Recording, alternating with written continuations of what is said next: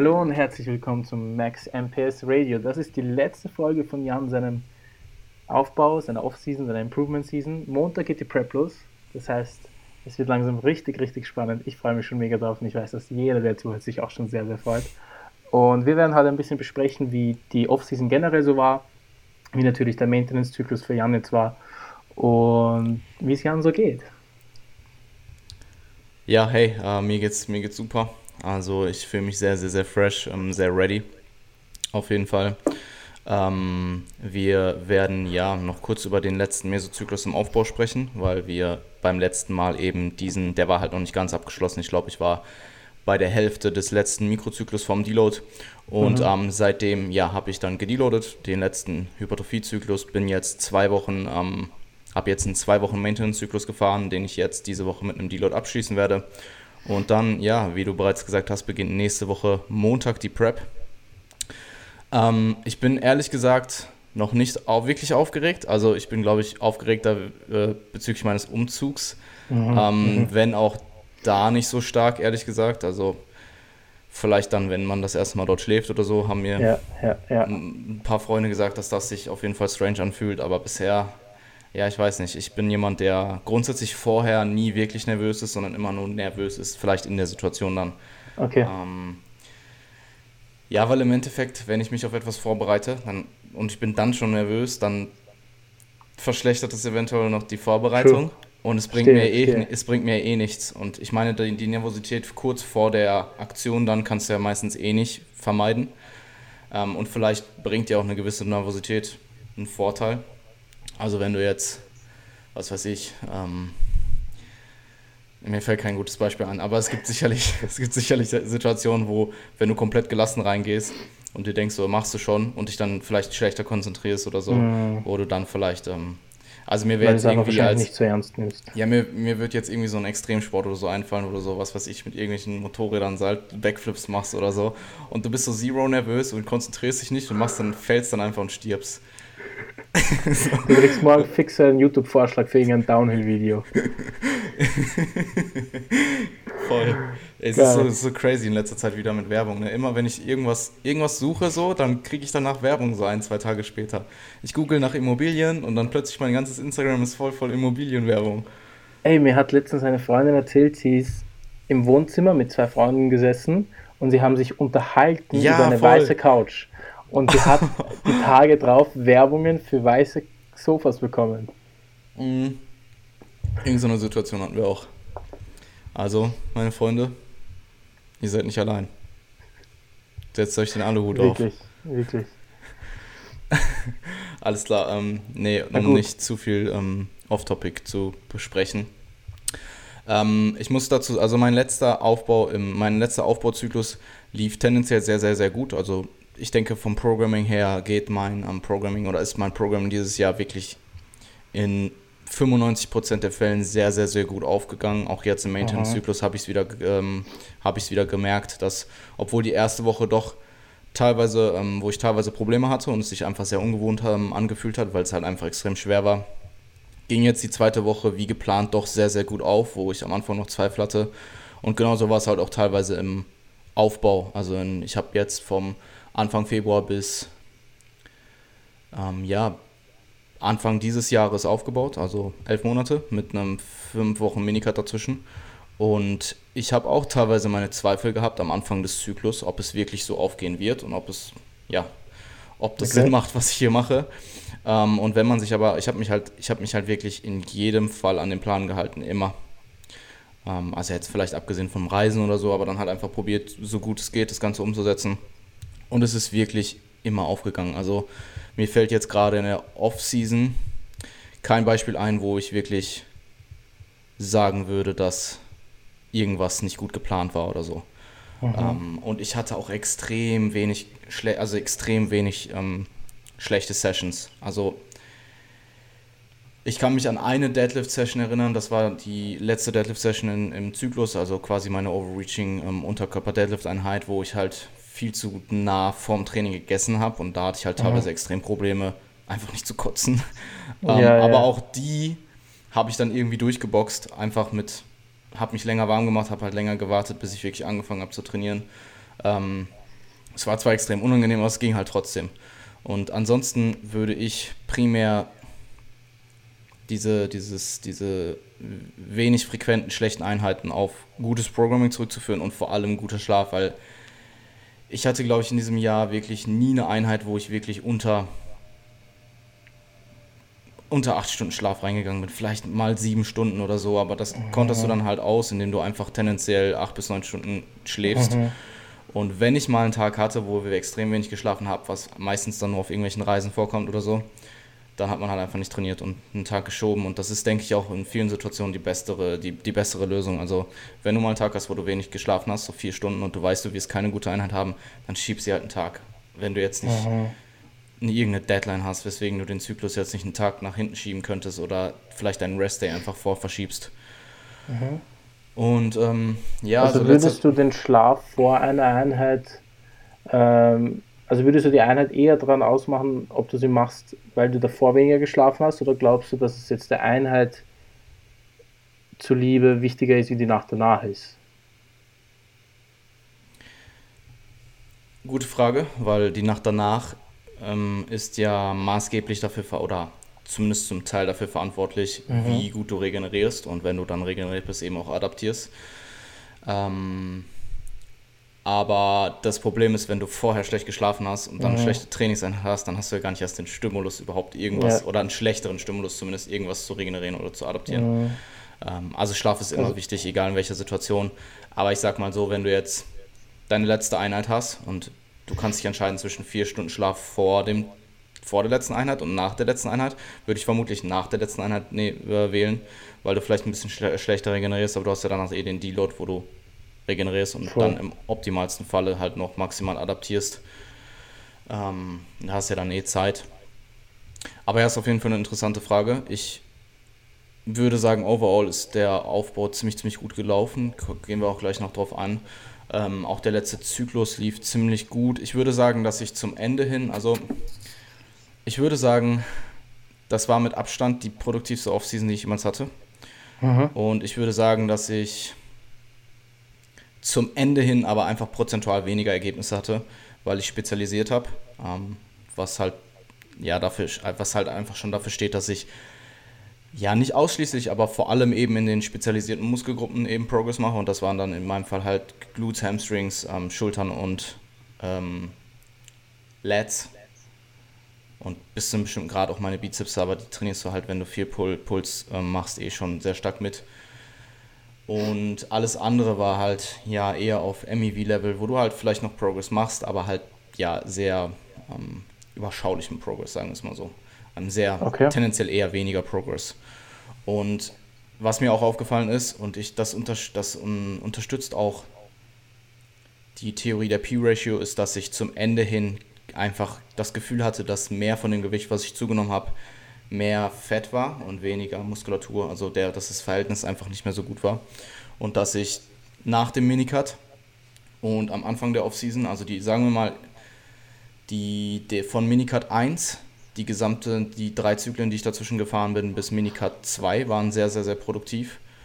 Und die vier Zyklen, die ich nach dem ähm, nach dem Minicut in der eigentlichen Offseason dann gefahren bin, waren die ersten drei waren am produktivsten, würde ich sagen. Aber ja. es, es, ist halt schwierig zu sagen, weil das, das Ding ist, ich bin jetzt aktuell so schwer oder war auch am Ende der Offseason so schwer wie noch nie. Und ähm, ich bin jetzt bei etwas über 80 Kilo. Also ich hatte 80 Kilo angepeilt, bin jetzt so bei 80,6 oder so im Average. Also ziemlich gut auch ein, eigentlich aufgegangen. Ja, noch nicht ganz. Meine Freundin hat mich letztens, hat mich letztens um, runtergedrückt. Also sie hat, sich, sie hat mich so stark runtergedrückt, wie es ging auf der Waage und dann hatte ich, glaube ich, 116 oder so. Geil. und dann, hab ich, das, da haben wir probiert, das für Instagram zu reproduzieren, sodass ich so auf die Waage filme, aber es ging danach nicht mehr. Also irgendwie, weil du musst ja so eine bestimmte Zeit lang das Gewicht halten, damit die Waage das kalkuliert. Yeah, weißt du, wenn yeah, du die ganze Zeit so unterschiedlich viel drückst, dann geht es nicht. Und ich weiß nicht, wie sie es gepackt hat, weil das sind so drei Sekunden oder so. Die hat irgendwie drei Sekunden exakt gleich gedrückt, so. Und dann ging's und danach haben wir haben es noch fünfmal probiert oder so nicht mehr bekommen. Aber, oh, Aber geile Idee. Okay, ja. ähm, ein paar Sachen, die ich interessant fände, wäre, wie würdest du denken, würdest du behaupten, und natürlich schwer zu sagen, aber von deinem Gefühl her, dass die Muskelgruppen, die du spezialisiert hast, prozentual jetzt gegen Ende dann trotzdem auch weniger gewachsen sind, als diese Muskelgruppen gewachsen sind, als du sie noch nicht spezialisiert hattest?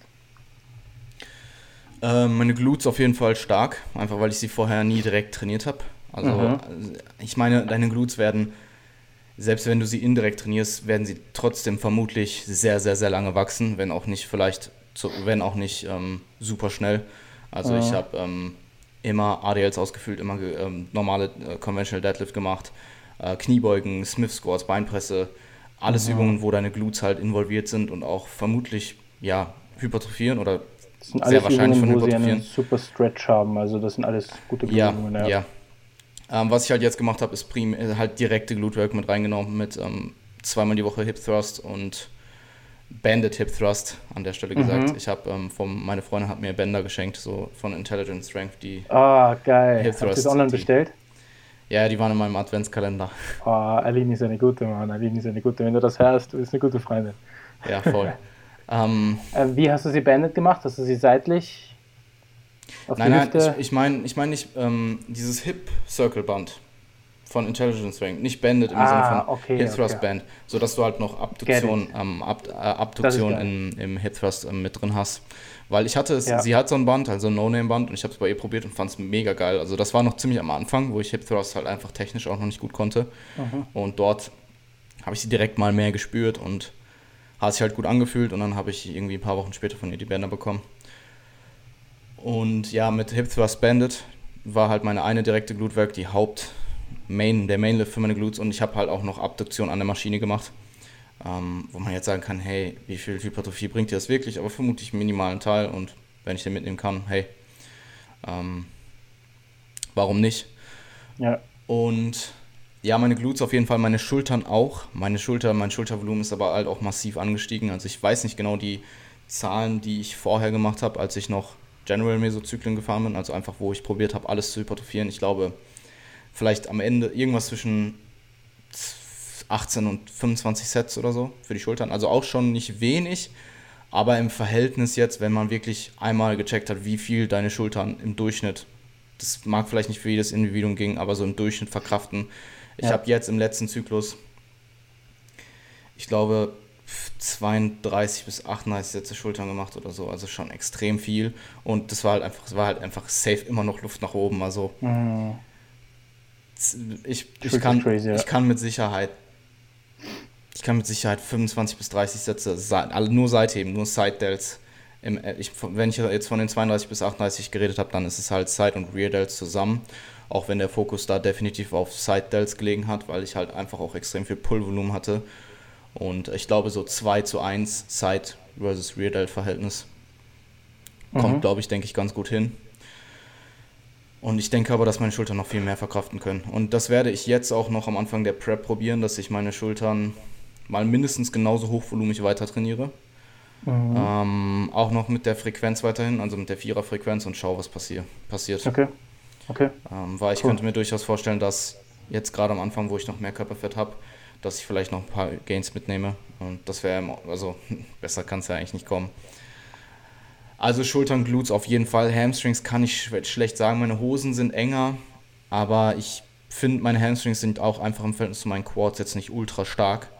Und deswegen, ich habe sie jetzt auch nicht, ich habe sie ja vorher schon viel trainiert auch, aber halt jetzt noch einen Tick mehr.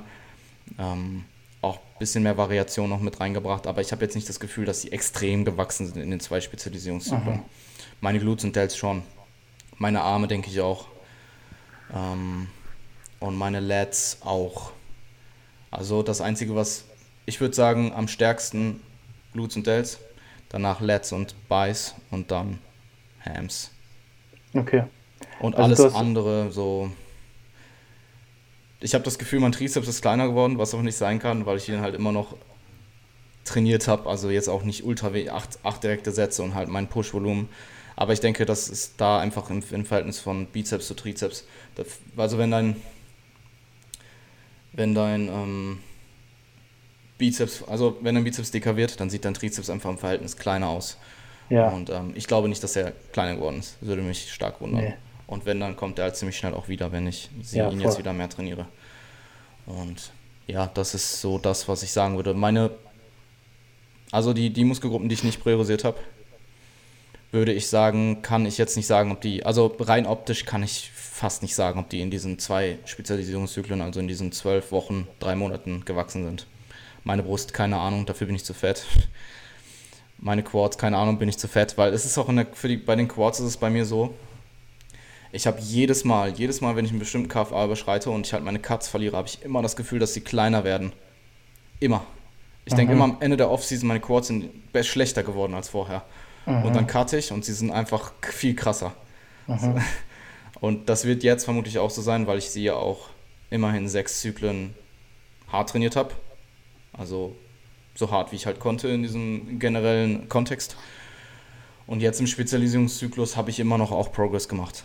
Also auch meine Squat-Nummern zum Beispiel jetzt in dem Maintenance-Zyklus, ähm, rein von den, von den Intensitäten, ist da denke ich auch noch so 5 Kilo im 10 oder so gegangen, mhm. was in diesen zwei ja. Spezialisierungszyklen, obwohl ich da nie an erster Stelle gesquattet habe, sondern immer nach ADL und Hip Thrust und mhm. Leg Curls und Abduktion.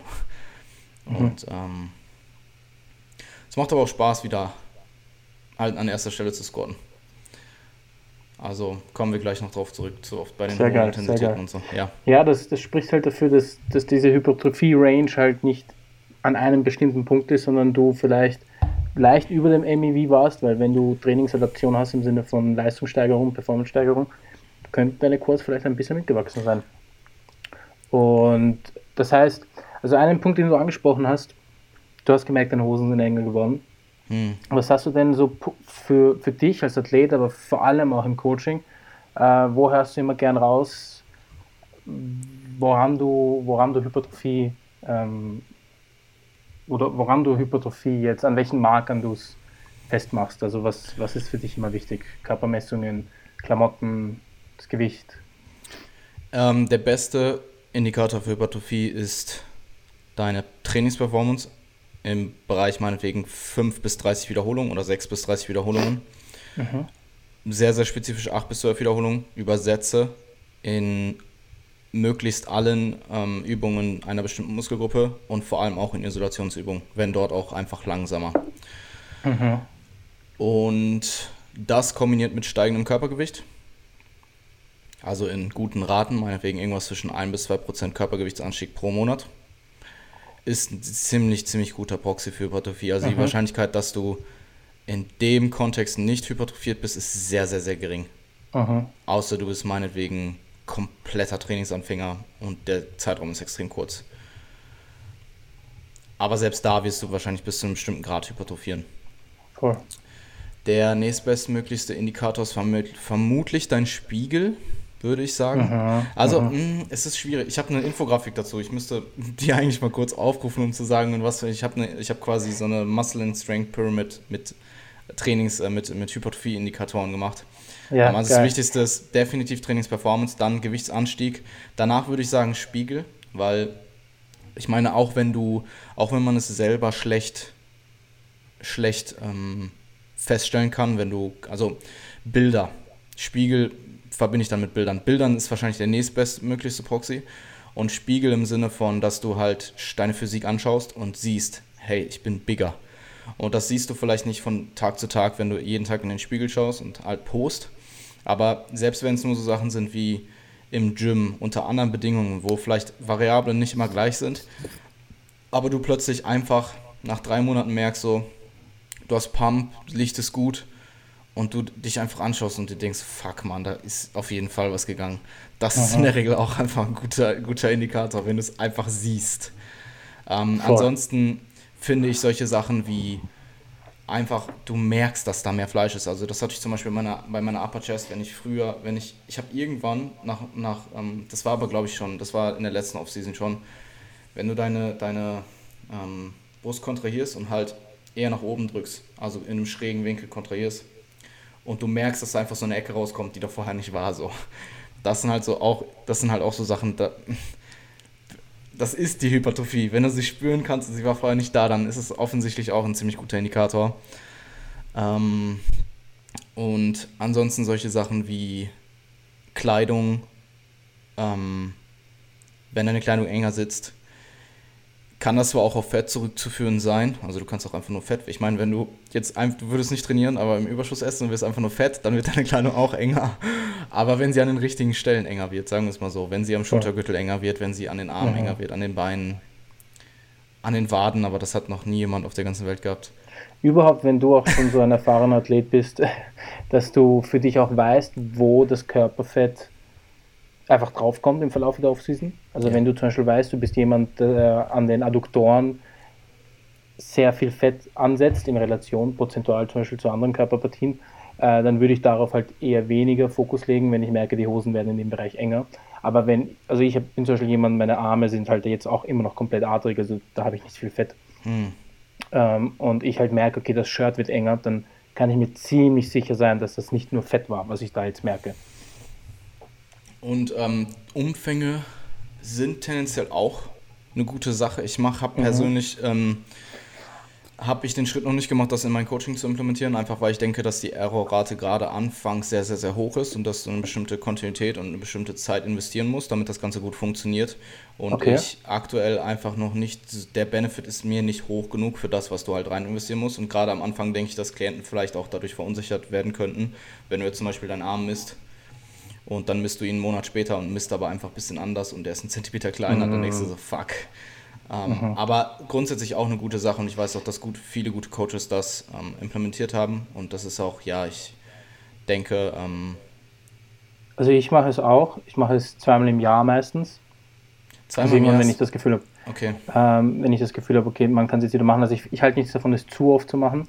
Aber so zweimal im Jahr finde ich interessant. Ich verbinde es auch meistens immer mit Diätstart und Diät, Diätende. Hm. Und mir persönlich geht es dann vor allem eher um die Rumpf, Rumpfumfänge ähm, und viel weniger jetzt um die Arme und so.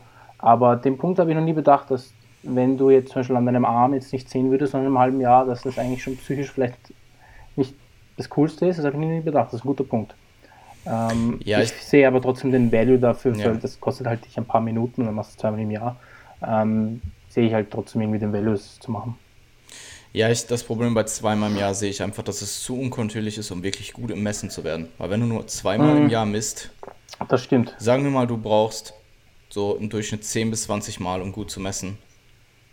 Also du misst 10 bis 20 Mal und dann machst du es sehr kontinuierlich immer an der gleichen Stelle. Du weißt halt einfach, wie du es machst.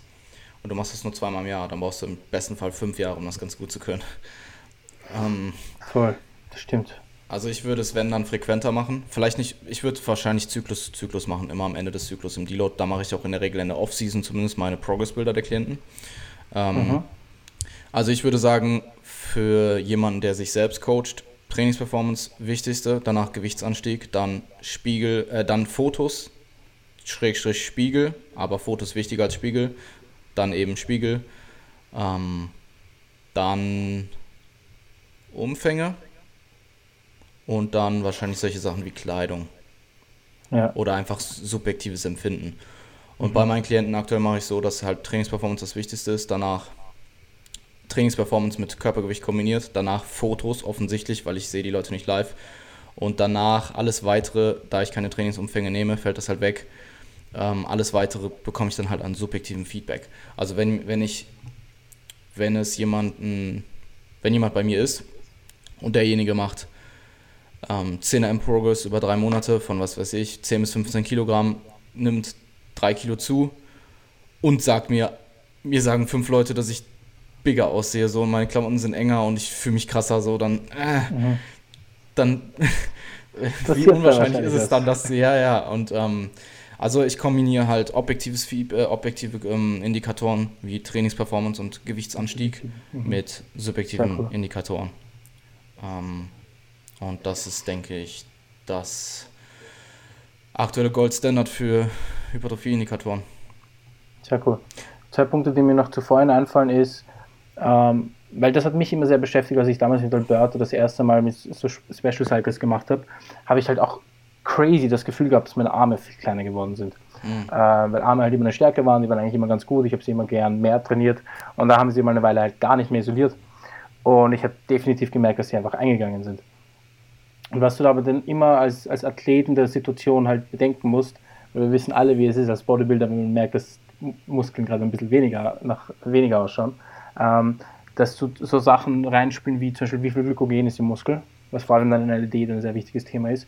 Oder auch, was du argumentieren könntest, wäre so Sachen wie ähm, der ganze Hypertrophie-Stimulus, der den Muskel wachsen lässt, ähm, könnte auch ein Indikator dafür sein oder könnte ein Faktor dafür sein, dass der Muskel einfach gerade ein bisschen voluminöser ist. Absolut. Also wenn da Entzündungsprozesse stattfinden, Absolut. dann kann das dafür sprechen, dass der Muskel, äh, wenn den jetzt misst, äh, ich glaube, das ist dann manchmal auch in, in, manchmal in Untersuchungen ein Problem, wenn du sehr kurzfristig Hypertrophie versuchst zu messen, du einfach nicht weißt, wie viel Hypertrophie ist das jetzt wirklich und wie viel Trainingsadaption ist das, die da einfach nur auf zellulärer Ebene die Muskelgröße ja, erscheinen lässt. Ja, absolut. Ähm, und, sind, und, da kommen auch noch andere Sachen rein, wo du dir echt als Athlet dann das oft ins Gedächtnis rufen musst, ähm, dass das nicht der Muskel ist, der kleiner ist, sondern einfach gewohnte Faktoren gerade nicht so vorhanden ja. sind, wie man es vielleicht manchmal hat.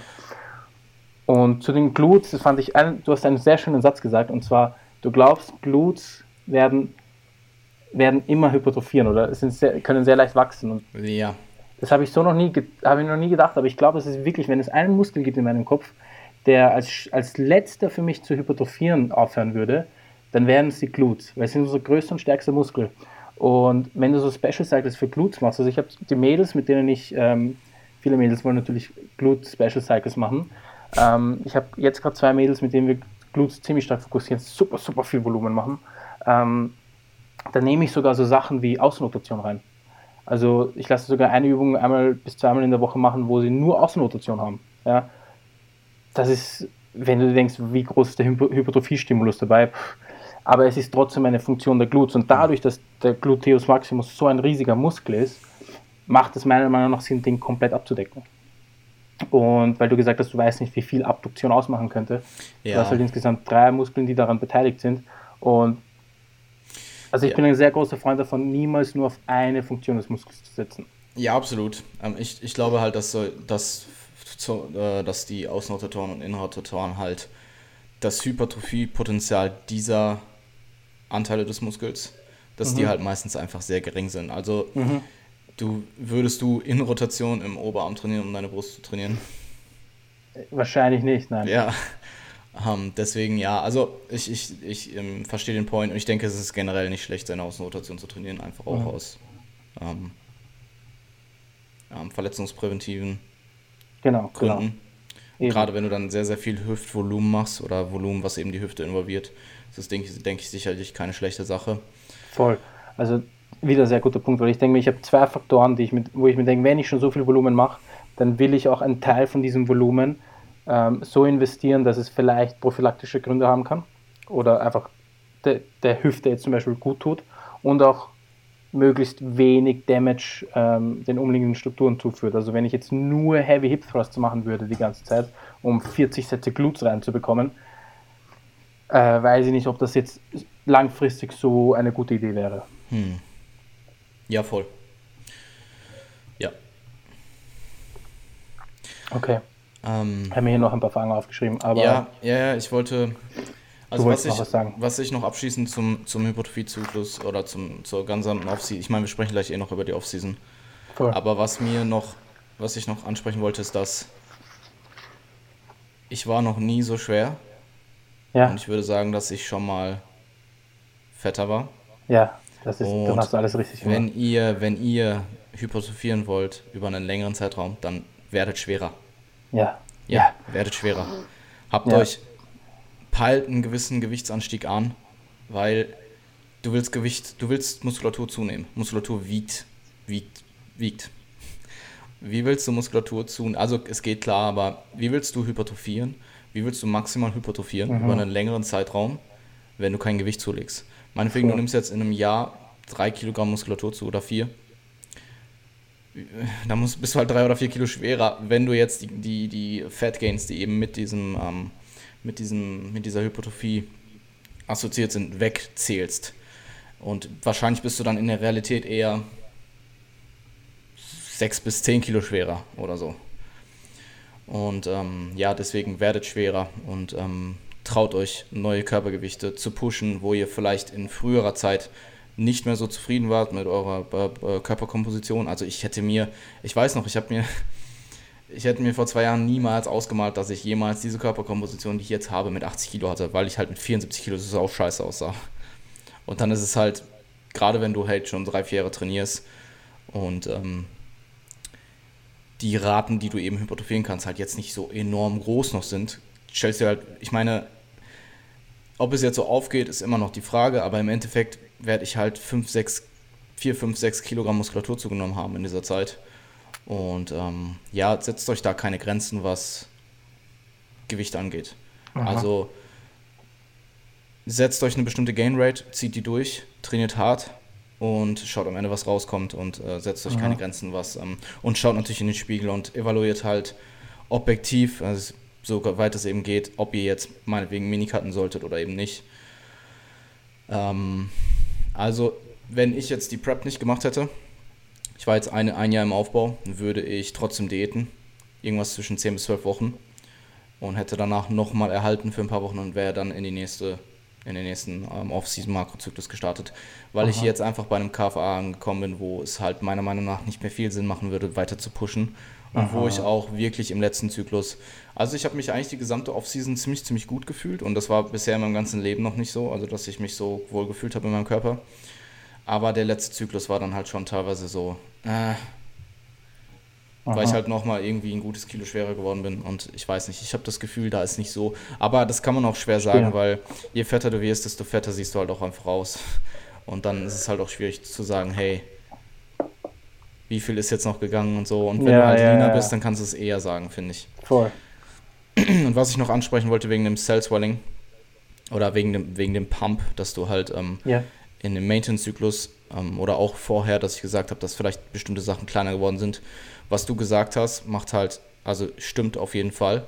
Und du musst überlegen, wenn du jetzt einen Muskel gar nicht mehr, meinetwegen du spezialisierst dein, äh, dein, deine Beine und hörst jetzt auf deine Arme zu trainieren, weil die sind mega gut und du erhältst sie nur durch das Volumen, was du eben in deinen Compounds für den Oberkörper machst. Oder meinetwegen, was weiß ich, du machst 5, 6 Sätze ISOs oder so, aber hast vorher viel mehr gemacht.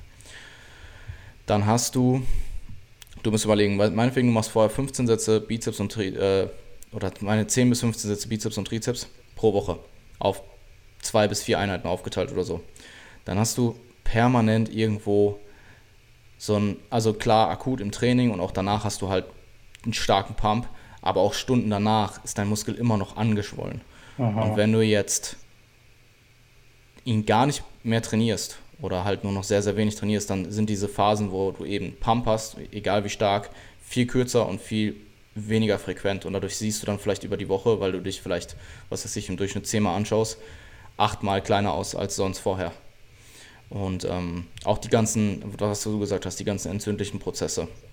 Ich habe jetzt in der Maintenance Phase gesehen oder gemerkt, dass ich grundsätzlich ein bisschen ähm, nicht mehr so, also ich habe das Gefühl teilweise, ich bin etwas, habe weniger Wasser in der Unterhaut, also es sieht insgesamt ästhetisch aus und besser, aber dass ich einfach ein bisschen nicht mehr so angeschwollen bin, keine Ahnung. Aha. Also einfach nicht mehr so, ähm, weil du halt auch einfach keine extremen Pumps hast durch die hohen Intensitäten und durch das relativ geringe Trainingsvolumen und die weniger häufige Trainingsfrequenz.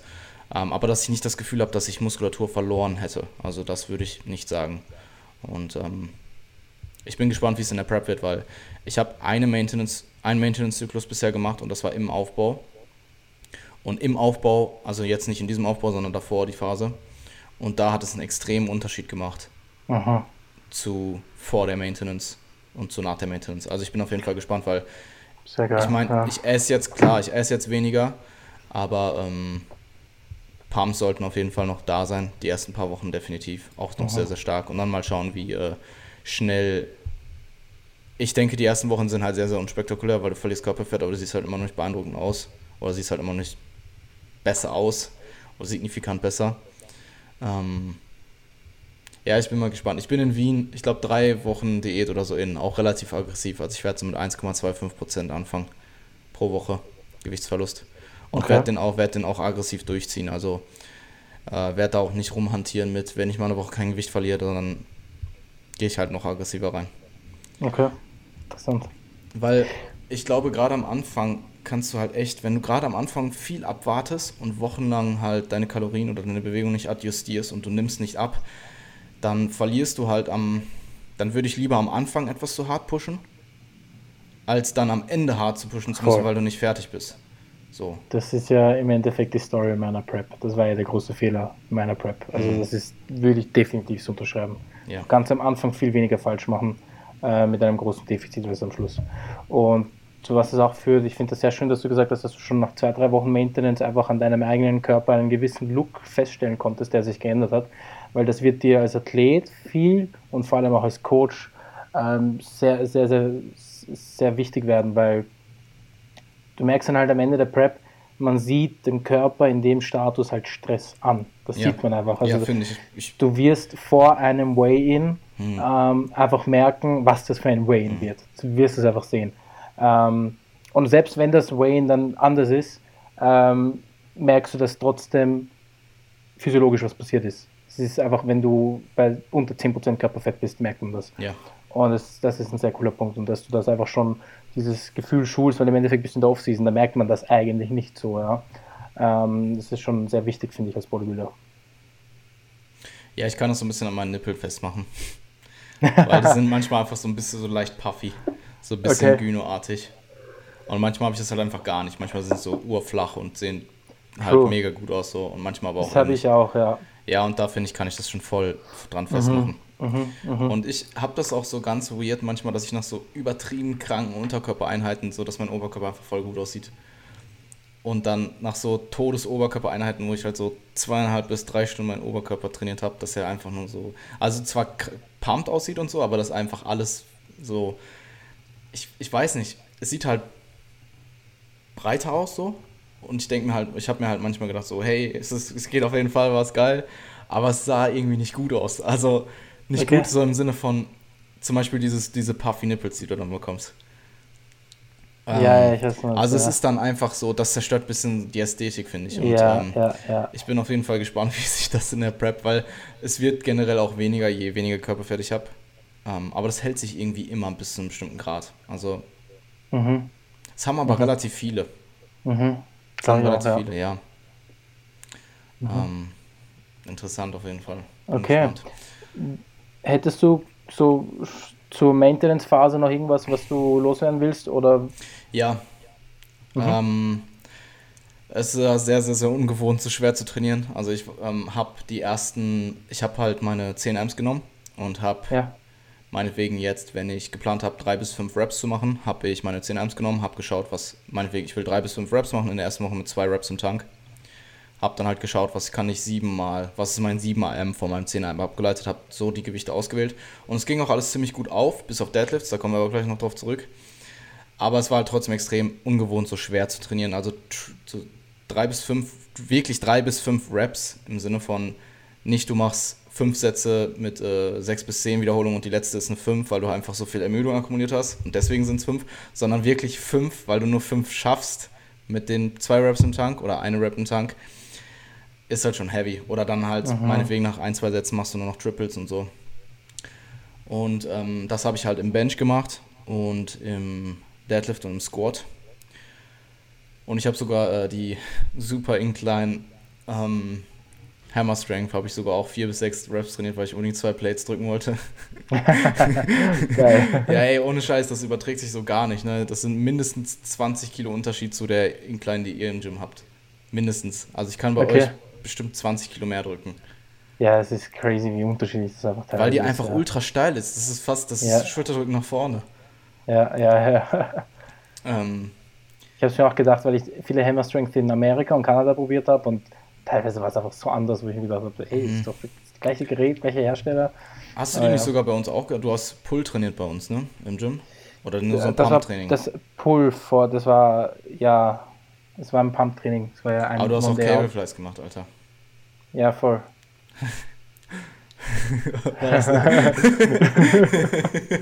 okay. Don't tell Alberto. He wouldn't um, care. Ja. Ähm, es ging aber alles nach Plan auf. Also auch wenn die erste Woche sich extrem schwer angefühlt habe und ich mir dachte, hey, wie soll ich nächste Woche 5% mehr Load bewegen? Weil okay. halt die Progression bei mir im Maintenance-Zyklus halt 5% Load von Woche zu Woche, was ziemlich viel ist. Also das würde ich mhm. in Hypertrophie-Zyklen so in den meisten Fällen nicht machen.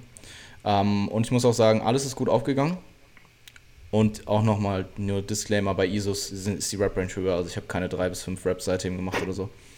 Ähm, bei Isis ist die Rap-Range dann halt irgendwas zwischen 6 bis 10 meinetwegen oder 8 bis 10. Ähm, was aber halt einfach nicht wirklich gut oder was nicht gut aufgegangen ist, meine, sind meine Deadlifts, weil ich heb Touch-and-Go Deadlifts und ich meine, ich weiß das ja aus meinen Hypertrophie-Zyklen, dass die erste Rep halt extrem schwer ist, einfach weil ich sie halt aus dem Deadstop hebe und weil ich ähm, verhältnismäßig weniger Reps mit Deadstops reinbekomme, weil es ja immer nur die ersten sind und meinetwegen meine letzten Warm-Ups, als eben Touch-and-Go. Aber Touch-and-Go, wie gesagt, ist sehr kontrolliert, also wer, wer sich überzeugen will, schaut mein Instagram. Ähm, ist halt wirklich sehr, sehr kontrollierte Exzentrik. Kurz berühren und dann halt wieder den, die, Konzentrik, äh, die Konzentrik initiieren. Und ich meine, mir war schon klar, dass der Übertrag nicht 1 zu 1 ist, so wie bei den anderen Übungen. Also ich kann jetzt nicht mein 10er M nehmen von meinen Touch-and-Go Deadlifts und dann mein äh, 7er M mit Deadstops heben oder so. Für 5 Reps mit 2 im Tank. Aber ich habe schon auf jeden Fall Puffer abgerechnet. Ich glaube 10 oder 15 Kilo oder so. Und ja, dann wollte ich 170 für 3 bis 5 Reps heben in der ersten Woche mit 2 Reps im Tank und habe mein letztes Warm-up mit 160 gemacht. Und es war schon so schwer und ich dachte so, wie soll das gehen? Aber mit dem Kontext, dass ich zwei Wochen davor, also dazwischen war der Deload, zwei Wochen davor 155 für 10 gehoben habe. Also nur in Anführungsstrichen 15 mhm. Kilo mehr. Und äh, ja, ich habe halt dann die 170 gemacht und ich habe einfach gefällt. Also sie ging einfach zwei okay. Zentimeter hoch. Ich muss auch sagen, die Rap war auch ein bisschen außer Position. Also ich bin ein bisschen außer Position gekommen am Anfang. Einfach vermutlich, weil ich nicht gewohnt bin, so schwer zu heben. Ähm, und der Kontext war auch, ich habe nicht ganz so gut geschlafen. Also ich war bei meiner Freundin, habe vielleicht sieben Stunden geschlafen und schlaf da halt auch eh nicht so gut. Dann war es relativ spät, das heißt, ich hatte auch kein Koffein drin. Also Kontext war keine, keine optimalen Bedingungen. Und dann habe ich halt 170 probiert zu heben und es ging einfach nicht. Und ich habe es dann sogar nochmal probiert, weil ich mir dachte, vielleicht war das jetzt nur Kopf, so probierst du nochmal. Ne? Und beim zweiten Mal ist sie gar nicht weggegangen. Ich habe probiert zu heben, es ging so wirklich null weg. Okay. Und dann habe ich halt mit 160, Crazy. mit 160 habe ich dann Backoffs gemacht. Und die ging dann auch für 5 Reps oder so. Ähm, also ich mache jetzt Deadstop Deadlifts, aber halt nicht Deadstop im klassischen Sinne, dass ich jede Rep unten neue Spannung aufbaue, sondern ich mache quasi meine, die erste Rep aus dem Deadstop raus von unten bin dann im Lockout, baue ich komplett neue Spannung auf, also mache quasi ähm, Apne, baue neu intraabdominalen Druck auf, mache meinen Oberkörper fest, kontrolliere dann meine Exzentrik immer noch ziemlich gut, also für die schweren Loads. Ich lasse sie halt nicht fallen, also ein klassischer Deadlift ist ja sehr, sehr wenig Exzentrik, vor allem wenn du im Powerlifting schaust und immer noch sehr, sehr kontrollierte Exzentrik. Komm dann unten auf, baue dort keine neue Spannung auf, aber mach halt einen Deadstop. Also halt halt, warte bis die Hantel sich beruhigt. Ich berühre halt nicht und gehe wieder hoch. Und ich weiß nicht warum, wahrscheinlich einfach, weil ich es gewohnt bin oder aus Technik. Vielleicht nehme ich auch trotzdem noch ein bisschen mehr Stretch Reflex mit, als wenn du es von unten neu aufbaust. Aber ich schaffe halt einfach, ich bin viel stärker dann. Also ich komme auch nicht aus der Position. Ich finde auch die erste Raps ist bei mir, sieht bei mir immer am beschissensten aus. Mhm. Also ich schaffe es nicht, mein, meine, ähm, mein oberen Bereich der Wirbelsäule ist halt mein Problem, meine, meine Schulterblätter ähm, zu depressen. Ähm, und dort halt auch zu halten, ist für mich gerade bei den ersten Raps extrem schwierig. Wenn ich aber oben bin und da meine Spannung aufbaue, kriege ich es in der Regel immer hin, außer vielleicht die letzte Raps bei 0 Raps in Reserve oder eine Rap im Tag, mhm. weil. Mhm. Okay. Es, aber mein Lendenwirbelsäulenbereich ist halt immer ähm, zumindest neutral. Mhm. Und ja, dann habe ich letzte Woche halt letzte Woche sein lassen, habe mich gestern wieder auf die Einheit vorbereitet, habe dann mein letztes Warm-up nicht ganz so schwer gemacht wie davor, also keine 160, sondern 155 die auch ziemlich schnell ging. Und habe dann einfach die 170 für 3 gehoben. So. Okay. also für ein Triple gemacht. Und ja, also war halt voll okay. Und danach habe ich noch ein Double mit 170 gemacht und dann 160 für, ähm, für 5 oder so. Also auch 10 Kilo erhöht mein Backoff letzte, die Woche davor. Ich habe zwei Sätze mit 160 gemacht, dann mit 150. Und letzte Woche habe ich gedacht, hey, mein One Rep Max ist viel tiefer als gedacht, weil ich hatte ja gesagt, dass ich mindestens vier Plates ziehen will. Aber wäre auch cool, wenn es noch mehr wäre, weil so rein von meinem Touch and Go, äh, Touch and Go 10M müsste ich halt so 210 Kilo heben oder so. Das ist halt jetzt komplett unrealistisch. Aber ähm, diese Woche, also seit gestern denke ich schon, dass diese 180 drin sein sollten, mal eins, was halt absolut nicht besonders mhm. ist, aber für mich ist es halt cool, weil ich habe noch nie vier Plates gezogen. Mhm. Ja, und einmal. Das ist sicher ein geiles Feeling. Aber alles Aber crazy, dass die Umstände so viel ausgemacht haben. Ja, die Umstände und ich glaube auch alleine der Trainingsstimulus von letzter Woche, dann mit 160 vielleicht, nicht mit 170, aber der Trainingsstimulus von letzter Woche mit 160 für die wenige Anzahl an Reps, Touching, äh, äh, ja. mit Dead Stop, haben vielleicht schon ausgereicht. Also das plus mhm. die Trainingsumstände. Und ich bin Crazy. mir auch relativ sicher, dass die gestrige Session mir nächste Woche zu einem mindestens 180 Kilo Deadlift 1RM ähm, resultieren werden. Und ähm, alles andere geht halt auf. Also Bench, ich habe meine, meine Bench-Nummern gehittet, meine Squat-Nummern gehittet. Also Squat wird, ich meine, ich kann es jetzt schlecht sagen, weil ich, ich meine, Doubles und Triples sind immer noch keine Singles, aber ich bin auf jeden Fall, habe halt jetzt die letzten zwei Wochen relativ oder verhältnismäßig spezifischer als vorher auf diese 1RMs hintrainiert. Ähm, und ich denke, dass 140, also 100 Kilo Bench, 140 Squat und 180 Deadlift sollten drin sein. Das ist absolut durchschnittlich, aber für mich halt cool persönlich und dann kann ich zufrieden in die mhm. Prep starten. Ich muss morgen, ich muss morgen, mein, äh, ich muss morgen mein Bench 1AM ohne Spotter machen. Das würde ich nicht tun. Frage ihn mit dem Gym. Digga, ich habe keinen im Bench Gym. Ist so viel, Bench ist so viel Kopfsache. Ich habe keinen im das Gym, ist das ist das Problem. Weißt du was, der letzte, der letzte 1AM war irgendwann vor zwei Jahren, random im Training. Ich habe so einen Typen gefragt, das war auch einer der einzigen, der im Gym war und ich habe dem so wirklich breit erklärt, so zwei Minuten, fass die scheiß Hantel nicht an, solange ich nicht abkacke und wieder auf die Brust runtergehe. So. Das ist ein 1AM-Test, ich will eine Wiederholung machen. So. Ja, ja, ja, die wird schwer sein, fass die Hantel nicht an. Ich, ich mache mein 1AM, drück unten raus, die Hantel bewegt sich aber halt langsam, also ich bin mir relativ sicher, dass ich sie gepackt hätte. Und er zieht einfach komplett hoch. You had one job, man. Ja, wenn mir das passieren würde morgen, also damals hat mich das zwar auch angepisst, weil, aber es war halt irgendein random Scheiß. Ich habe mir halt gedacht, äh, testest du heute mal dein 1AM so random halt. Was ich halt schon seit Ewigkeiten, seit, seitdem eigentlich nicht mehr mache. Aber morgen ist es halt geplant und ich habe sogar ein bisschen darauf hintrainiert. Zwar auch in dem Kontext von Bodybuilding, aber ich kann es halt morgen einfach machen, ohne dass es mir schadet. Yeah. Und wenn es morgen schief geht, das wird mich schon echt abfangen, Alter. Also. ja, musst halt den fragen, der trustworthy ist. Ja, ich, ich hoffe, dass ich, hoffe, ich, hab, ich meine, ich habe ein paar Leute im Gym, die das tendenziell, die ich kenne und denen ich das erklären kann und die das gut machen würden. Ähm, aber ich weiß ja nicht, ob die morgen da sind. Also wenn das irgendwer, ah ne, das ist scheiße, der kommt erst am Freitag raus. Damit, ja. Ähm, ja, es wird schon gut gehen. Also ich meine, ich werde jetzt auch kein API 10 1AM-Test machen, wenn es nicht, ich werde jetzt nicht drauf anlegen. Also wenn ich morgen 100 Kilo drücke und die sind ziemlich schwer und ich könnte vielleicht 102,5 Kilo drücken, aber ich habe keinen Spotter, dann mache ich es nicht. Weil okay. Ich meine im Endeffekt, ich kann immer noch die Wall of Shame machen oder halt absenken und dann eine Seite, ich bench auch ohne Clips, kann ich eine Seite so runterfallen lassen. Das ist halt sau peinlich, aber bevor ich halt sterbe, so mache ich das halt. Ich habe es einfach mal runtergerollt, den ganzen Körper. Ja, ja, geht das? Ist das easy? Ich habe das noch nie gemacht. Ich hatte keine andere Wahl, Bro. ja, weil du musst es ja dann so runterrollen zum Bauch, aber ich habe halt voll, ich kann mir halt voll nicht vorstellen, dass du dann so easy aufstehst, weil du musst es ja dann komplett bis zur Hüfte runterrollen, damit du aufstehen kannst, oder? Aber ja, wenn du es auf deiner Brust hast. Einige Jahre her, das war damals im Fit Ich glaube, ich habe es einfach auf mein Becken und dann, wenn du, wie, wenn, wie wenn du einen Hip Thrust machst, dann habe ich den Oberkörper aufgerichtet und dann habe ich, glaube ich, eine Seite einfach am Boden fallen lassen und die andere Seite hochgezogen. Okay. Ich glaube, so habe ich es gemacht. Ja, crazy, Mann. Ja. Ja. Das war Adrenalin. Ja, also ähm, ähm, alles andere wird halt aufgehen und ich bin auf jeden Fall ansonsten sehr zufrieden mit der Maintenance Phase. Ich habe die erste Woche 150 Gramm verloren, habe sie diese Woche wieder gegained. Also genau erhalten quasi mein Gewicht mit 3000 bis 3100 Kalorien, was crazy ist, weil diese 3100 Kalorien oder 3000 Kalorien hatte ich teilweise im Aufbau, um zuzunehmen. Ähm, und ich fühle mich ziemlich fresh. Also das muss ich auch dazu sagen. Ich fühle mich ziemlich regeneriert. Vielleicht mal abgesehen von der akuten Phase nach dem, nach dem Deadlift-Training und auch heute zum Beispiel, wenn ich gestern gedeadliftet habe, merke ich es schon irgendwo, auch wenn das Volumen relativ gering ist. Aber Doubles und Triples im Deadlift merkst du halt einfach, egal wie wenig du machst. Ja. Aber ansonsten fühle ich mich ziemlich gut. Ich bin halt sehr bereit und das war auch der Sinn der, oder eine der Hauptgründe für die Maintenance Phase. Sehr geil. Sehr geil. Und ähm, das wird spannend. Das ist auch eine Sache, die ich noch kurz ansprechen wollte.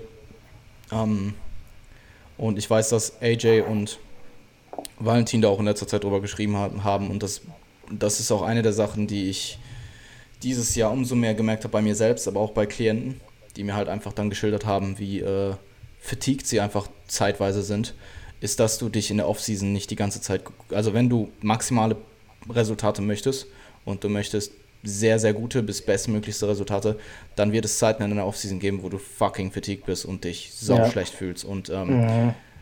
Ja, wenn du dich permanent gut fühlst, dann könntest du wahrscheinlich mehr trainieren und wahrscheinlich auch mehr ja. adaptieren. Und das wollte ich einfach mal loswerden. Also, mhm. weil Offseason grundsätzlich, klar, du bist flexibler, du kannst vielleicht in der Ernährung flexibler sein, vielleicht auch im Training bis zu einem gewissen Maß ein bisschen flexibler fahren. Aber hartes Training am Limit wird halt trotzdem, also viel Stimulus oder der maximale Stimulus kommt halt auch mit sehr, sehr viel Ermüdung. Und je nach Trainingsstand kommt Ermüdung schneller als Stimulus oder Ermüdung kommt schneller als neue Adaption. Und das heißt eigentlich, je höher dein Trainingsstand ist und je mehr du machen musst, desto schlechter wirst du, wirst du dich fühlen für ja. einen längeren Zeitraum. Ähm, und ja, das wollte ich auf jeden Fall mal loswerden, weil ich, ich meine, ich habe mich lass mich mal überlegen, ich habe insgesamt sieben Hypertrophiezyklen gefahren, davon also sieben Wochen im letzten Jahr ziemlich schlecht gefühlt. und vor allem die Tage nach den Deadlifts waren halt immer sehr, sehr katastrophal. Also ich, wenn ich an dem Tag acht Stunden gearbeitet habe, habe ich wirklich vielleicht dann im Endeffekt vier Stunden gearbeitet. Weil du den Rest, ich bin so unproduktiv dann und so impulsiv auch und lass mich ultra leicht ablenken und so. Das ist wie als hätte ich wenig geschlafen. Mhm. Mhm. Stell dir vor, du hättest dann noch ein wenig geschlafen. Ja, voll. Und ich habe meistens sehr, sehr gut geschlafen danach. Also so gut, wie man halt nach schweren Deadlifts schlafen mhm. kann, aber halt lange und möglichst qualitativ. Nee, aber auf jeden Fall, also cool, cool. so im ganzen Kontext oder im ganzen großen ganzen Offseason ist für mich ziemlich gut gelaufen. Maintenance-Zyklus auch im Großen und Ganzen ziemlich gut gelaufen. Mhm. Ähm, ja, ich bin gespannt auf die Prep. Ich, ich habe hab so gut abgeliefert, ja. wie es ging. Du hast noch ein, okay, zwei, also, ein zwei Fragen. Genau, genau, genau. Deswegen habe ich gefragt, ob du dazu noch was zu sagen hast. Also was ich interessant fände, wäre, wenn du jetzt auf deine ganze Offseason, die, die jetzt quasi so beendet ist, zurückblickst, oder nennen wir es Improvement Season, wenn du zurückblickst, was, was sind so Dinge oder ein, zwei Dinge, die dir einfallen, wo du deine Meinung geändert hast oder was du, wo du was dazugelernt hast oder was du vielleicht hättest besser machen können? Jetzt aus meiner eigenen Sicht, also äh, als Vor allem aus Athletensicht, vor allem aus der Sicht.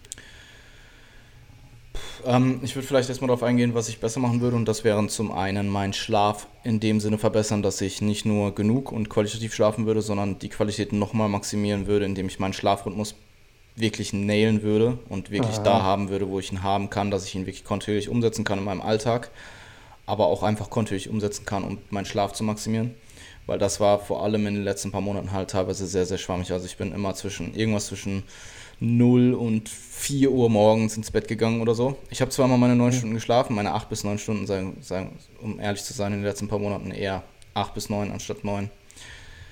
Aber ja, du, ähm, um deinen Schlafrhythmus um deine Schlafqualität zu maximieren, so gut es geht, musst du halt deinen Schlafrhythmus immer gleich halten und immer zur gleichen Zeit aufstehen und einschlafen. Ja. Und das war halt bei mir nicht der Fall. Ich habe zwar ausreichend lange geschlafen und meine Qualität maximiert durch Schlafmaske, Oropax, wenig, ähm, wenig ähm, Displayzeit vor dem Schlafengehen, Blaulichtfilter, Blaulichtblocker, Raum abdunkeln, Raum kühl halten, bla bla bla, dies, das, Abendroutine, einfach eine Abendroutine zu haben, die dich runterbringt, wo du halt nicht mehr so viel an Arbeit denkst und was weiß ich, an Alltag, an deine persönlichen Sachen. Aber diesen Schlafrhythmus, ich denke, der würde mir noch einige Prozent, also der würde mir wahrscheinlich merklich einen Benefit geben, wenn ich das noch perfektionieren würde oder verbessern würde. Okay. okay. Ähm, weil mein Schlaf halt einfach noch besser wäre und das halt alles maximieren würde. Also besserer Schlaf würde zu mehr Produktivität führen, das heißt, mein Business würde schneller wachsen, mein Training wäre besser, ich würde besser regenerieren, besser adaptieren können, vielleicht noch mehr machen. Und ich wäre allgemein einfach ein äh, ich wäre einfach all around einfach besser. So, du wirst halt einfach, je besser du schläfst, desto, ich würde fast sagen, desto besser wirst du als Mensch. Aha. Also selbst wenn es nur Sachen sind wie, du bist schlecht gelaunt, weil du schlecht geschlafen hast, bist du halt dann einfach nicht mehr. Ähm, True. True bad. Das wäre eine Sache, die ich auf jeden Fall in der Prep jetzt auch, so gut es geht, ähm, nailen will. Und ich denke, das kommt auch jetzt mit dem Umzug ganz gelegen, dass ich mir da halt einfach wirklich einmal das, das neu, quasi diese Zeit angewöhne. Und da muss ich auch ehrlich sein mit, was lässt sich halt mit meinem restlichen Alltag, mit meiner, ähm, mit meiner äh, Freundin und meinen Treffen mit meinen äh, sonstigen Freunden, die ich halt eben so habe, was lässt sich gut vereinbaren, weil zum Beispiel am Wochenende um 22 Uhr ins Bett zu gehen, ist für mich halt einfach sehr unrealistisch, weil ich teilweise ja. mich dann erst abends mit jemandem treffe und dann will ich nicht nach zwei Stunden wieder nach Hause fahren. Währenddessen vielleicht 0 Uhr oder 1 Uhr schon realistischer ist und meinetwegen, wenn ich dann 0 bis 9 Uhr durchhalten oder durchziehen könnte, wäre das schon sehr, sehr gut. Mhm. Ähm, und was würde ich noch anders machen? Ich würde mehr für mich selbst evaluieren. Weil diesen ganzen Prozess, Aha. diesen Check-in-Prozess, den ich wöchentlich habe mit Klienten, mache ich für mich selber nicht so kontinuierlich, beziehungsweise habe ich zwar teilweise durchgezogen, aber dann auch teilweise super krass schleifen lassen, dass ich zum Beispiel meine Trainingsdaten nicht in meine Trainingssheets übertrage, um dann den nächsten Mesozyklus zu planen. Ähm, ich habe zwar trotzdem das Programming immer gemacht mit den Daten, die ich eben hatte. Also alle im Endeffekt.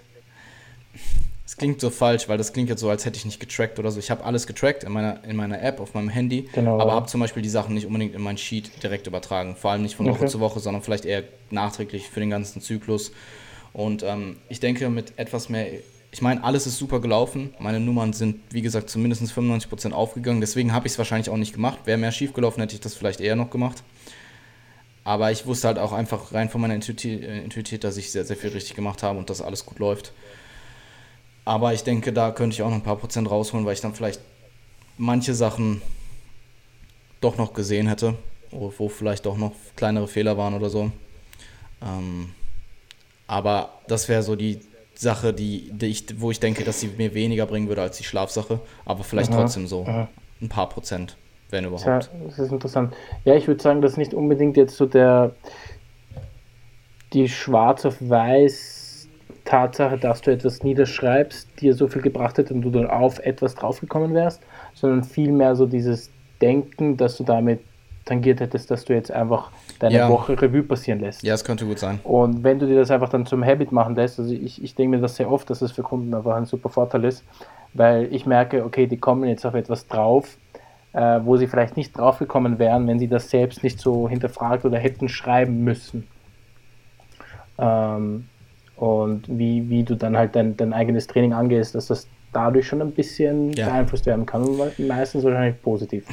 Ja, und ich meine, ich muss, ja, ich muss ja jetzt sowieso ab nächst, ne, nee, stimmt gar nicht, weil ich mache die ersten zehn Wochen der Diät ja selber, aber ich werde mir auf jeden Fall angewöhnt, angewöhnen, meine, meinen ganzen Pro Prozess auf wöchentlicher Basis selber zu evaluieren, indem ich mir quasi selber ein Check-in mache. Mhm. Ähm, und dann spätestens, wenn ich mit Valentin zusammenarbeite, muss ich es ja eh machen. True. Ich muss gerade meiner Mom antworten, weil sie fragt mich, ob ihr Profilbild auf WhatsApp angemessen ist. so ein lieber Mensch. Äh, ja, sehr cool. Um, ähm, und was habe ich gelernt? Um, das mit der Off, was ich gerade angesprochen habe, dass du dich in deiner Offseason nicht die ganze Zeit gut fühlst, das auf jeden Fall. Ja, ja, ja. Um, ähm, dann, also das, ja, maximale Stimulus immer auch mit relativ oder zumindest zeitweise relativ viel Ermüdung kommt. Und zum anderen würde ich sagen, dass ich durch meine Erfahrung als ähm, Coach, dadurch, dass ich einfach eine, in diesem Jahr, dass mein Business so viel gewachsen ist und ich so viel mehr Klienten habe und so viel mehr unterschiedliche Individuen auch gecoacht habe, dass sich das auch ultimativ alles auf mein eigenes Coaching überträgt. Und ich glaube, wenn du mich fragst, was habe ich dieses Jahr vielleicht in der Hinsicht am meisten gelernt oder am ehesten mitgenommen, dann würde ich sagen, ich habe meine Erfahrung einfach maximiert als Coach. Aha, aha, Weil ich meine, du kannst so kompetent, du kannst so kompetent sein wie möglich im Sinne von Wissen und was du eben weißt, was die ganzen, was Trainingswissenschaft angeht, Ernährungswissenschaft, meinetwegen auch die Psychologie hinter Coaching. Wenn du nicht die Erfahrung gemacht hast, viele Individuen zu coachen und viele unterschiedliche Situationen erfolgreich gehandelt hast, dann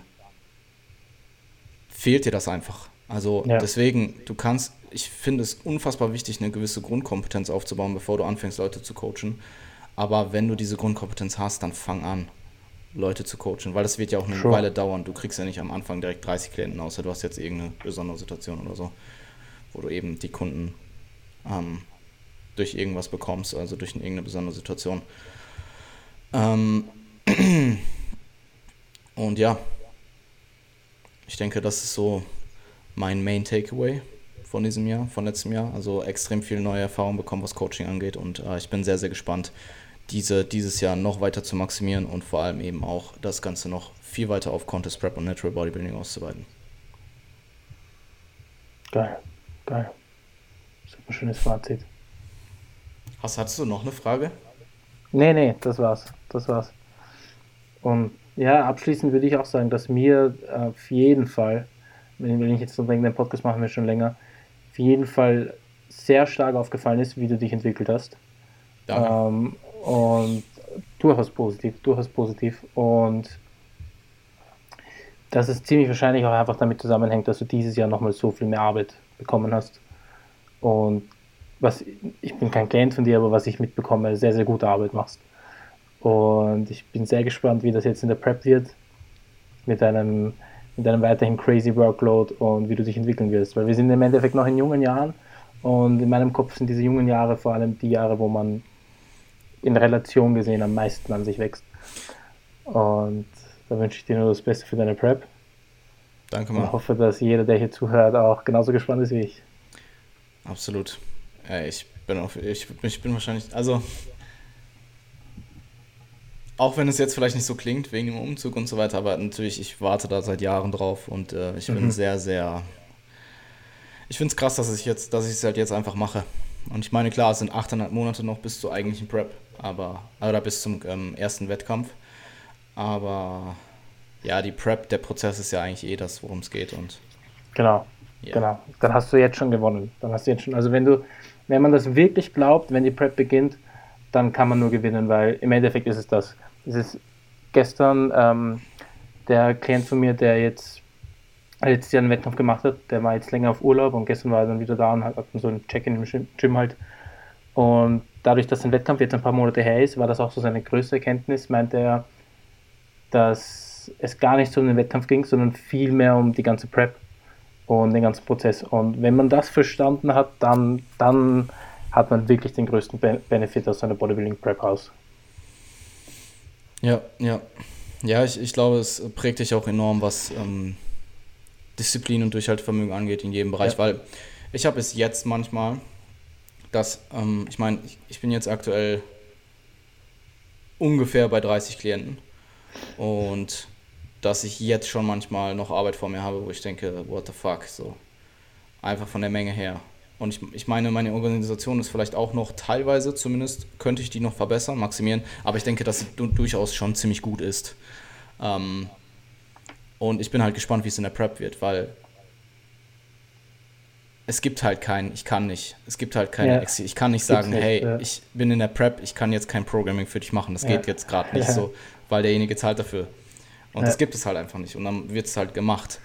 Und das halt durchzustehen und sich um diese Anzahl an Kunden zu, das meintest du auch gerade mit Workload. Ich denke, für die manchen war es vielleicht nicht ganz klar, weil Workload wird ja auch auf dem Trainings. Ähm, nee, nee, Bereich das war benutzt. das Coaching gemeint. Das war auf das Coaching bezogen.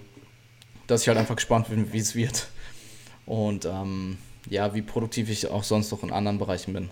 Und ja. wie sehr ich mich noch um meine Freunde kümmern kann. Und ich meine, ich mache jetzt aktuell privat auch nicht so viel mit Freunden. Also es ist nicht ja. so, dass ich, ich meine, ich habe meinen kleinen Kreis. Ich würde sagen, ich habe vier, fünf wirklich richtig, richtig gute Freunde, die ich auch sehr, sehr lange schon kenne. Also zwischen 10 und 20 Jahren. Und die sehe ich aber manchmal nur einmal im Monat oder so. Ja. ja. Und ich meine, meine Freundin sehe ich öfters. Und ich denke, das wird sich auch jetzt, also das wird auch nicht viel weniger in der Prep. Ähm, aber es wird auf jeden Fall gespannt. Was super ist, ist, dass ich jetzt näher am Gym ran wohne. Also ich laufe nur 10 Minuten hin und 10 ah, Minuten zurück. Das ist geil. Das ist geil. Ja, plus, cool. plus ich kann halt jetzt den gesamten Weg laufen. Und das sind halt dann auch wieder Schritte. Steps. Plus ich wohne halt jetzt super. voll. Ich wohne, ich wohne quasi mitten im Essen, aber in so einem Mini-Grün-Abschnitt so. Und da ist auch echt schön, man. Vor allem im Sommer wirklich voll. Sehr geil, das freut mich. Ja, werden auf jeden Fall wieder ja. ordentlich Stories kommen. das ist cool. Ja, im Endeffekt hat man hat man halt als, als Bodybuilder nicht nur das Bodybuilding, man hat halt mehrere Aufgaben und man, du bist Freund, du bist, du hast ein soziales Leben mit anderen Freunden, du bist Coach, äh, du bist Athlet, du bist Sohn, du hast halt viele Aufgaben und überall wird halt Bodybuilding irgendwie so reinschnuppern und dir gewisse Aufgaben stellen und Jordan Peterson, also der Psycho Psychiater oder Psychologe Jordan Peterson sagt halt immer, Im Leben geht es halt darum, wie, wie viel Leid du wegstecken kannst. Und ich glaube, dass Bodybuilding einer der besten Teacher ist, um dir beizubringen, dass diese, diese Capacity halt immer weiter nach oben gehen kann. Ja. Und deswegen bin ich so gespannt ja. darauf, wie dich das in deinem persönlichen Leben auch treffen wird. Und ja, weil ich mir, wenn ich mir denke, wenn ich, ja, wenn ich in der Prep 30 Klienten handeln kann, dann kann ich in der Offseason 50 Klienten handeln. Also nicht, dass Voll. ich das will, aber ich, denk, ich, ich denke, mein, mein Cap wird langfristig einfach bei 40 Leuten bleiben, 30 bis 40 Leuten, weil das halt, davon kann ich extrem gut leben. Und ja. das ist halt immer noch eine gute Anzahl. Also es wäre sicherlich auch möglich noch mehr. Also ich denke, 50 wären tendenziell vielleicht auch möglich, aber es ist halt dann einfach so, es ist halt dann auch so eine Menge, wo mir macht die Arbeit extrem viel Spaß, aber ich will halt auch nicht nur arbeiten. Ja, ja, voll, voll. Ja. Ja, eben. Das und so fühle ich mich teilweise schon. Aber wie gesagt, es ist, ich mache es eh gerne und es ist die meiste Zeit habe ich extrem viel Spaß dabei. Ja. Nee, das ist, ist ein guter Punkt, weil Prep ist halt in der Hinsicht auch einfach ein extremer Perspektivenwechsel. Ähm, weil ich hatte jetzt, das Semester ist jetzt für mich vorbei und ich habe es noch nicht ganz realisiert ich war letztens auf einem Geburtstag und habe mir gedacht, damn, wie lange ist es her, dass ich irgendeine soziale Aktivität gemacht habe? Äh, weil mein Sozialleben ist halt im Gym, weißt du, was ich meine? Ja. Und da habe ich mir schon so die Frage gestellt, okay, das Leben, das ich jetzt gerade lebe, ähm, ich habe es relativ easy wahrgenommen, weil ich mir sehr oft gedacht habe, durch die Prep, weil sie nicht lang her ist, weiß ich, wie, wie es wie Sache sein kann, wie Physical Pain zu haben. Und deswegen war ich sehr froh, dass ich jetzt gerade diesen Workload nicht mit Physical Pain leben muss. Ähm, also das hat es einfacher gemacht, aber andererseits stelle ich mir dann schon so die Frage, hm, Gary Vee und das alles, das ist cool, aber will ich wirklich immer so viel arbeiten, weil ähm, ja, das muss halt jeder für sich entscheiden und ich glaube, dass die Prep dir dabei helfen wird zu sagen, okay, da und da könnte meine Grenze liegen und da und da will ich mich aufhalten. Ja, ich bin gespannt. Das alles erfahrt ihr dann in der ersten Episode von Road to Shreds. Oha, ist das schon der Name? Nein, das ist nicht der Name. Okay, hätte ich nicht gefeiert. ich auch nicht. Geil. Okay, da müssen wir noch ein bisschen brainstormen, was ja, den Namen ja, angeht. Absolut. Um, ähm, hey, ich habe jetzt ein Kundengespräch. Und ich ähm, muss auch Check-ins eh machen. Der, absolut. War eine geile Episode. Perfekt. Ich denke, ein guter Abschluss. Und dann yes. geht es in der nächsten Episode Progressing Beyond weiter mit deinem Progress. Den werden wir nämlich weiter so machen. Wir werden die Serie auch weiter so führen, nur eben mit dir und dann halt irgendwann mit mir wieder, wenn die Offseason halt vorbei ist. Ja. Äh, wenn die Prep vorbei ist. Und ja. Danke dir. Danke, dass ich da sein durfte. Bis bald. Ciao, schönen Tag noch. Ciao, dir auch, Jan.